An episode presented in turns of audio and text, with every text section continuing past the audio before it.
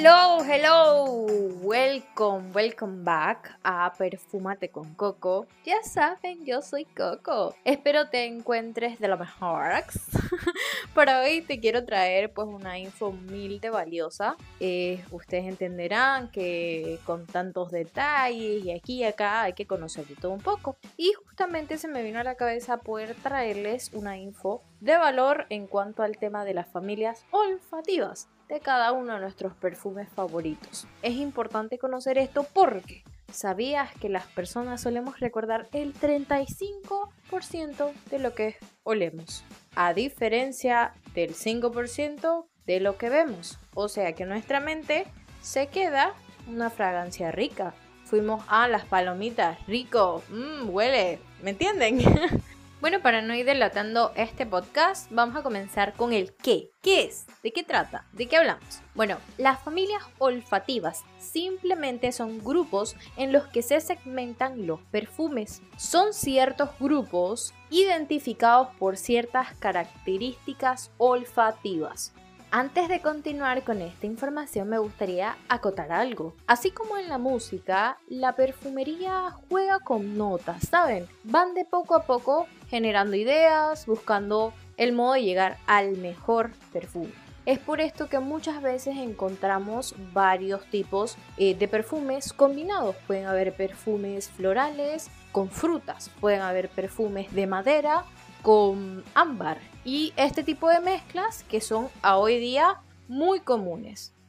Bueno, para ir comenzando, vamos con la familia principal, la familia floral. La familia floral es la más antigua y muy reconocida en todo el mundo.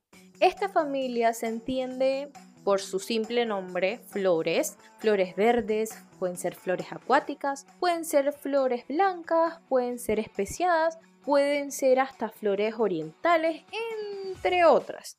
Entre otras, esta familia con su solo nombre, pues como lo digo, se explica. Podemos encontrar dentro de estos algunas eh, flores como jazmín, rosas, lavanda, fresia, geranio, neroli, nardo, lirio, iris, mimosa, violeta, champaca y magnolia. Y bueno, no y, hay muchas más. Pero pues solo por mencionar unas, estas son las más usuales dentro de esta familia. Este olor suele ser el más usado en la creación de perfumes de dama. Se estima que más del 85% de los perfumes femeninos que están en el mercado hoy día son hechos a base o con el concepto de esta familia olfativa, la, la floral, ¿no? Antes de continuar con la segunda familia floral, quería mencionarte que al final de este episodio voy a estar haciendo un recuento de algunos perfumes que mis amigos súper especiales, mis favoritos y hasta familiares eh, tienen favoritismo, amor, cariño por estos perfumes. Y justamente quiero aprovechar para de cada uno mencionarle las familias olfativas que pude ir encontrando y que dentro de la investigación y tal son. Así que para que con estos tengan un concepto y ya digan, ah, pero a mí me encanta tal perfume. Bueno, entonces la familia que, que, yo soy o con la que más me voy a inclinar posiblemente debe ser tal. Así que bueno, quédense para escuchar esto y tener idea por si también quieren en algún momento comprarse X perfume, pues quizás esté dentro de esa lista. Pasemos a la siguiente familia olfativa, la cítrica. Al igual que la floral es bastante antigua. Esta con su nombre también lo dice todo. Nace de los aromas encontrados en las cáscaras de naranja, en la pulpa del jugo de limón eh, o también lo encontramos en eh, otro tipo de cítricos adicionales. Estos aromas nos llaman a la frescura, a lo limpio, a lo emocionante, a lo excitante, ya que son olores que tienen un uso mayormente diurno. Normalmente eh, el tema de la limpieza la, sentimos mucho cuando a veces estamos en casita, se siente ese fresquito rico de que la casa está bien, etcétera. La emoción, hoy en nuestro día está súper bien, va todo muy bien, etcétera. De esta familia olfativa podemos encontrar fácilmente y reconocer nuestra nariz, la verdad, con estos olores las reconoce casi de inmediato. Eh, podemos conocer rapidito el limón, las naranjas, las mandarinas, las flores que vienen de estas plantas o de estos árboles de crecimiento. Por ejemplo, yo estuve investigando uno que se llama bergamota, que yo la verdad lo escuchaba muchísimo y en parte creí que era solo una eh, florcita, pero no, es como un árbol de limón, pero con un poquito distinta pues la forma de, del mismo fruto. Es muy parecido a un limón, pero es un tanto eh, en forma de pera. Y se me hizo muy curioso y es cítrico. Así que por ende este también viene siendo acompañado de esta familia olfativa.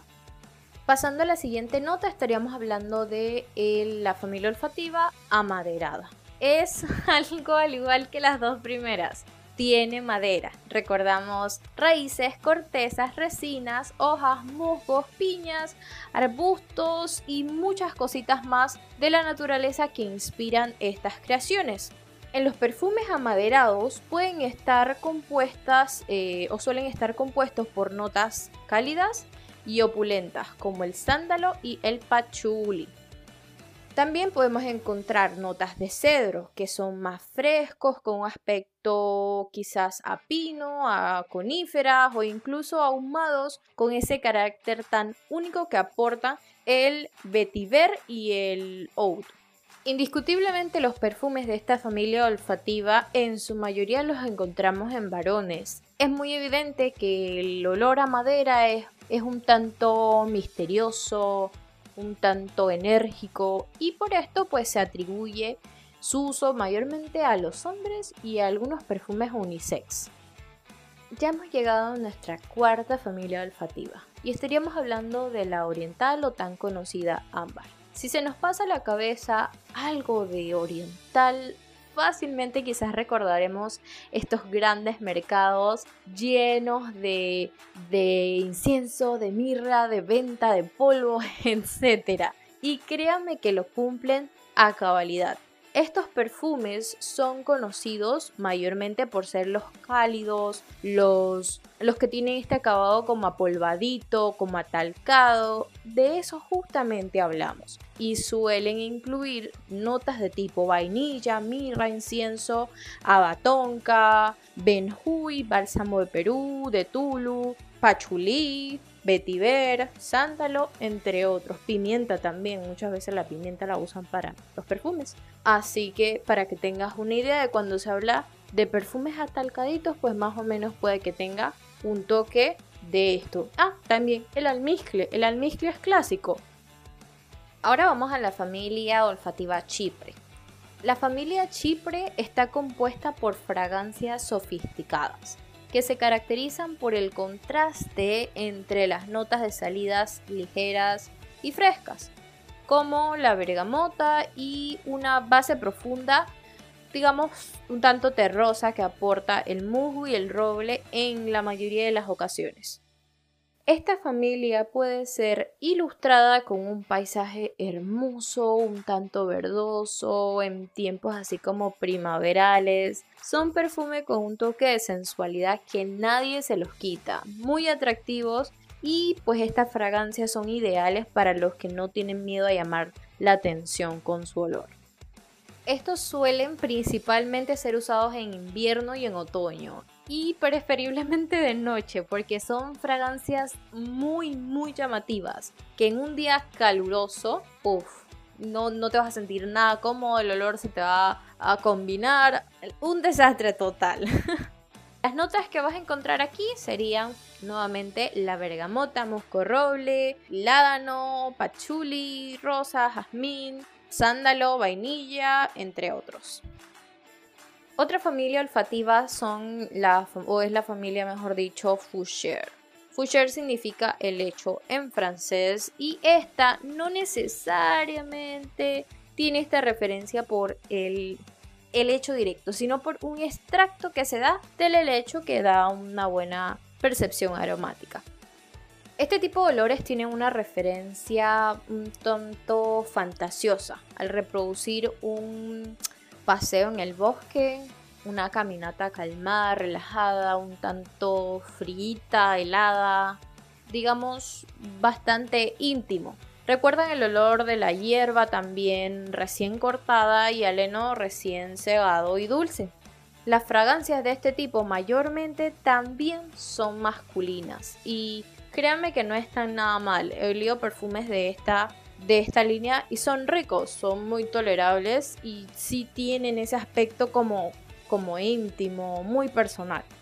Las notas que vamos a encontrar en esta familia olfativa mayormente son lavanda, cumarina, musgo de roble, abatonca, bergamota nuevamente es mencionado, hoja de violeta, albahaca, pino, entre otros.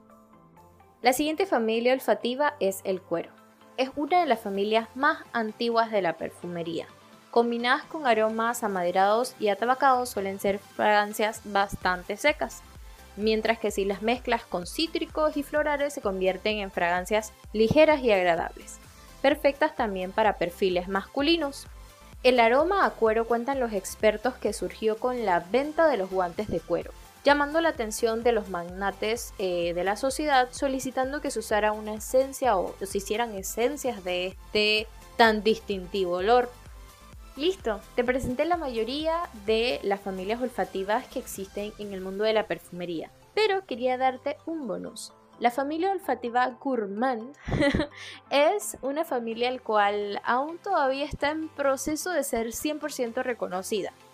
Esta pues nos trae aromas comestibles que suelen despertar nuestros apetitos de inmediato. Y no solo me refiero a apetito de, ustedes saben, atragantarse de comida, sino también el placer de degustar, de apreciar esos olores que están dentro de esta línea.